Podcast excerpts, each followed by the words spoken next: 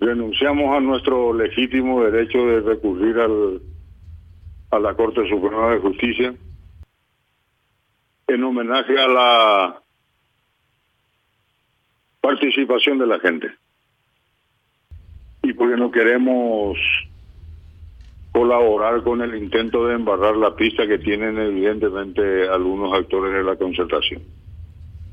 Lo que dijiste, no recurriremos, no apelaremos, no haremos ninguna presentación en la máxima instancia judicial de nuestro país. ¿Cómo beneficia a, la oposición y cómo perjudica o puede perjudicar al Partido Colorado eh, la utilización del padrón nacional, senador? Beneficiar a la oposición, no sé. Perjudicar al Partido Colorado, nada. Se perjudica así a la institucionalidad de la República. Imagínate nomás, Carlos, que no hace mucho tiempo mi partido, el Partido Colorado, fue demandado porque incluyó en su registro de afiliados a no sé cuántos ciudadanos que nos habían solicitado su afiliación. Y eso llegó a instancia judicial. Resulta que ahora con el desafortunado fallo del Tribunal Superior de Justicia Electoral, incorporan al padrón de la concertación a cientos de miles de ciudadanos paraguayos. O sea, oh, qué crimen. El Partido Colorado le escribió a Carlos Báez Farsacú como afiliado. Y Báez Farsacú aclaró que él no había solicitado su afiliación. Perfecto. Pero se un escándalo. No es ningún escándalo que se incorporen, como dije, a miles y miles de ciudadanos paraguayos que no ha manifestado de ninguna manera su voluntad de pertenecer al padrón de la concertación. Y, hoy forman parte del padrón de la concertación, por ejemplo, el presidente del Partido Colorado. Pedro Aliana forma parte de la concertación.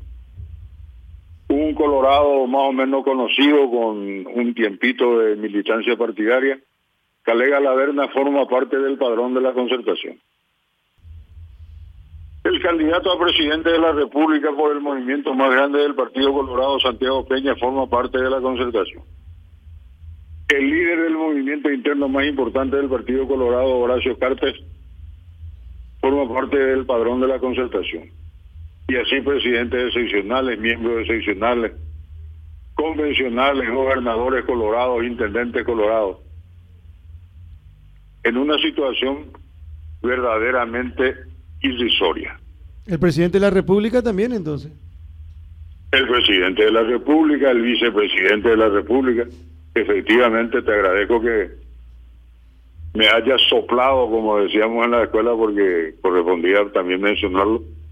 Corresponde mencionarlo. Pero de todas maneras,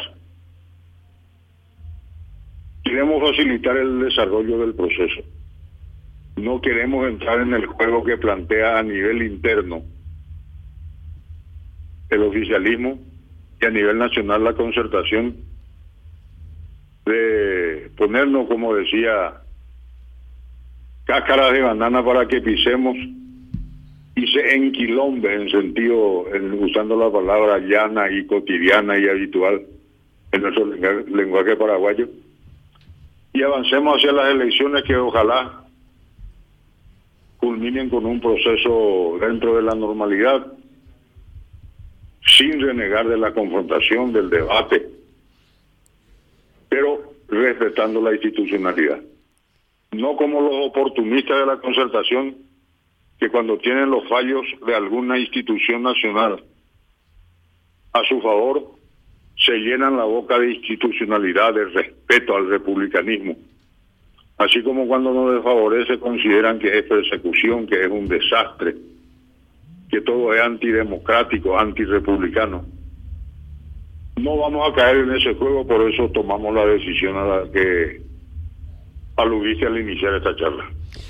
Estaba leyendo, eh, entre otras cosas, que por ejemplo dicen que el cartismo tiene miedo de que se fuguen, se le fuguen los votos porque mm, tienen un candidato sin identidad colorada Y ahí está el temor del cartismo por una gran fuga de votos hacia la interna eh, de la concertación. Estamos muy temerosos.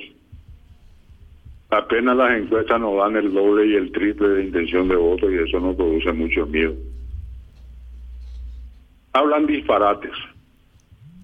La concertación va a terminar en un yaguaño de la Gran Siete, como ya terminó cuando por la traición de algunos dirigentes colorados el partido perdió el poder nacional y asumió Lugo. Al poco tiempo estaban peleándose como perros y gatos, todo en perjuicio de nuestra nación, llenándose ellos los bolsillos, pero dañando gravemente la institucionalidad y la economía de nuestro país. Nosotros estamos sólidos, estamos firmes, apuntamos a una victoria clara, tanto en la semifinal del 18 de diciembre como en la final del 30 de abril del 2023. Senador, repito. Sí.